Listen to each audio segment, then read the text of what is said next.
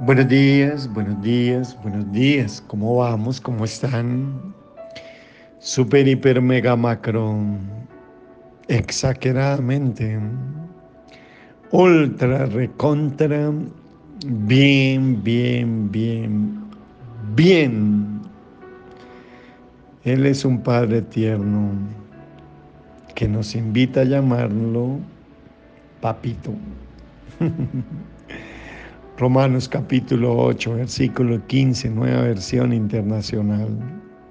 Y ustedes, los que me oyen, eso se lo agrego yo, no recibieron un espíritu que de nuevo los esclavice al miedo, sino el espíritu que los adopta como hijos y les permite, les da el permiso de clamar Abba Padre, papito lindo, papito Dios.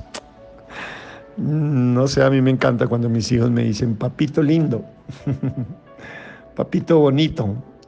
Y esa, esa expresión, Abba Padre, eso significa, ¿no? Y yo espero que, que tu mentalidad y tu manera de ver a Dios haya cambiado, ¿no? No sé cómo tú sigues viendo a Dios. Si lo ves como tu Salvador, como tu sanador, como tu libertador, pero si también lo ves como Padre. Y sabía que uno de los nombres o títulos usados en la Biblia para describir a Dios es Abba Padre, papito lindo, papito bonito. Pero sé y entiendo que para muchas personas es difícil ver a Dios como un Padre bonito, como un Padre lindo, como un papito, y como tal vez les decía el día de ayer, porque tal vez su padre terrenal era abusivo física o verbalmente. Y es difícil imaginar a Dios como a alguien a quien pueda acercarse, ¿no? Que se preocupe por nosotros y, y que tiene sus mejores deseos y sus mejores intereses en la mente. ¿Cómo nos cuesta eso, mi hermano? Y como siempre me escuchan esta palabra, uno tiene que hacer una convicción dinámica de lo que hay en el corazón de Dios como Padre hacia nosotros y sobre eso establecer nuestra base de operaciones o, nuestra base de decisiones de creer firmemente que en el corazón de Dios como Padre siempre hay lo mejor para cada uno de nosotros, que nadie como Él desea lo mejor para sus hijos como tú, papá o mamá. Yo creo que si tú estás dentro de los cinco cabales y utilizas todas las neuronas que tienes, pues lo más mínimo, bueno, digo eso porque hoy en día desgraciadamente encontramos la tragedia, la realidad que hay padres y madres que no desean lo mejor para sus hijos. Pero hablándolo desde un plano general, pues un papá y una mamá desean lo mejor para sus hijos.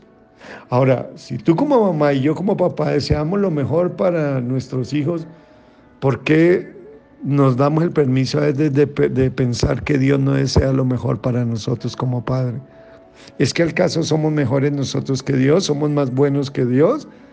No, yo quiero decirte algo, papá y mamá, que Dios es el Padre más bueno y mejor que nosotros tenemos y que nadie que mejor que Él desea lo mejor para nosotros porque verdaderamente nos ama. Y en la cultura de hoy, pues tal vez muchos, la mayoría, hombre, qué triste decirlo, crecieron en un lugar donde su padre terrenal los abandonó, o, o, tal vez no los abandonó, estuvo ahí, pero es como si nunca hubiera estado, nunca estuvo presente en sus vidas. Por lo tanto, como les decía el día de ayer, también se hace muy difícil relacionarse con Dios como Abba, Padre, como Papito Dios, como Papito lindo. Y como, como resultado, pues es difícil aceptar la paternidad de Dios. No sé si coincides conmigo. Y cuando tú no aceptas la paternidad de Dios, pues vives como huérfano. Y la definición de la palabra huérfano es, ¿sabe qué significa un niño que tiene padres muertos? Eso significa huérfano y se ven a sí mismos como huérfanos en lugar de tener identidad de hijo e hija. Y mis hermanos de alguna manera se comportan como si no pertenecieran a la gran familia de Dios. Y por lo tanto, pues sus vidas han sido afectadas por ese espíritu de orfandad. Sin embargo, eso es mentira, mis hermanos, porque Dios no solo es alguien lejano, es Abba. Padre, Él es un Padre tierno que nos invita a llamarlo Abba, que el equivalente al arameo de papá o, papito lindo, papito bonito. Él es un Padre, mis hermanos, que, que escucha, que nos insta a acercarnos a Él resueltamente como el Padre. Recuerda que cuando le dijeron a mi Señor Jesucristo que les enseñara a orar, mira, mira que cuando Él comienza las instrucciones sobre la oración, lo primero que dice es, Padre nuestro que estás en el cielo. Me encanta porque de una vez nos involucró a todos en fe, ¿no? Creyendo que que nosotros podíamos llegar a ser hijos, porque quiero que entienda algo que solo se llega a ser hijo a través de la fe de Jesucristo, como lo dice el libro de Efesios capítulo 1, el versículo 5, que dice que en amor habiéndonos predestinado para ser adoptados hijos suyos por medio de Jesucristo según el puro afecto de su voluntad. Y en Efesios capítulo 3, versículo 26 dicen, pues todos sois hijos de Dios por la fe en Cristo Jesús. Por favor, recuerda siempre eso y debes tenerlo claro, que no todos somos hijos de Dios, no, solo somos hijos de Dios y solo podemos llamarlo Padre aquellos que hemos aceptado a Jesucristo como nuestro Señor y Salvador. En ese mismo momento, pues nosotros ganamos todos los beneficios que tiene Jesús como hijo, entonces nosotros ganamos el primer y más importante beneficio y a través de él todos los otros que es ser hijos de Dios. Y por eso podemos llamarlo papito Dios. Y por eso podemos tener la convicción de que Él es un Padre que nos escucha y que nos una y otra vez nos motiva a acercarnos a Él resueltamente como un Padre amoroso como un Padre cariñoso que libre y poderosamente demostró su amor de Padre en el bautismo de su Hijo Jesús, con una voz como un trueno que dijo, no sé si recuerda cuando dijo, este es mi Hijo amado, en quien tengo complacencia, Mateo capítulo 3, versículo 17. Y yo quiero que por favor note por un momento la manera tan cariñosa, la manera tan tierna como Dios se refiere a su Hijo Jesús. Este es mi Hijo amado, en quien tengo complacencia. O sea, cuando tú le preguntas a Dios, eh, Padre, ¿cómo te refieres a tu Hijo Jesús? Este es mi Hijo amado, en quien tengo complacencia. Hace no sé, como dos años, un año, bueno, no me acuerdo exactamente. Estaba hablando con un joven y este, en ese momento estábamos hablando de la manera como se referían a veces los padres a los hijos, ¿no? Él tenía su corazón roto precisamente por eso. Y de un momento a otro yo le estaba explicando varias cosas y él me interrumpió muy decentemente y me preguntó, pastor, yo quiero hacerle una pregunta como si, si Dios llegara aquí, llegara contigo y yo no te conozco a ti, si Dios llegara aquí, ¿cómo crees que Él te presentaría a ti? Me pareció muy linda la pregunta, ¿no? Mío, ¿cómo tú crees que Dios se referiría a ti? Claro, tal vez él pensaba que como el gran siervo de Dios, como el, el pastor, como, bueno, qué sé yo. Pero a mi mente vino esta expresión de Mateo 3:17 y le dije, Él me presentaría así, amigo. Él te diría, he aquí mi hijo amado en quien tengo complacencia. Y cuando le dije así, él quedó callado, su voz se interrumpió y su rostro como cambió. Y me dijo, ¿y si tú llegaras aquí con tus hijos, cómo los presentarías, pastor?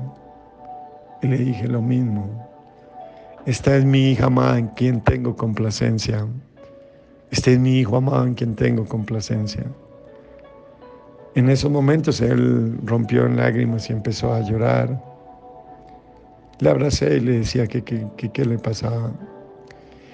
Y me dijo, qué rico que mi papá se expresara así de mí.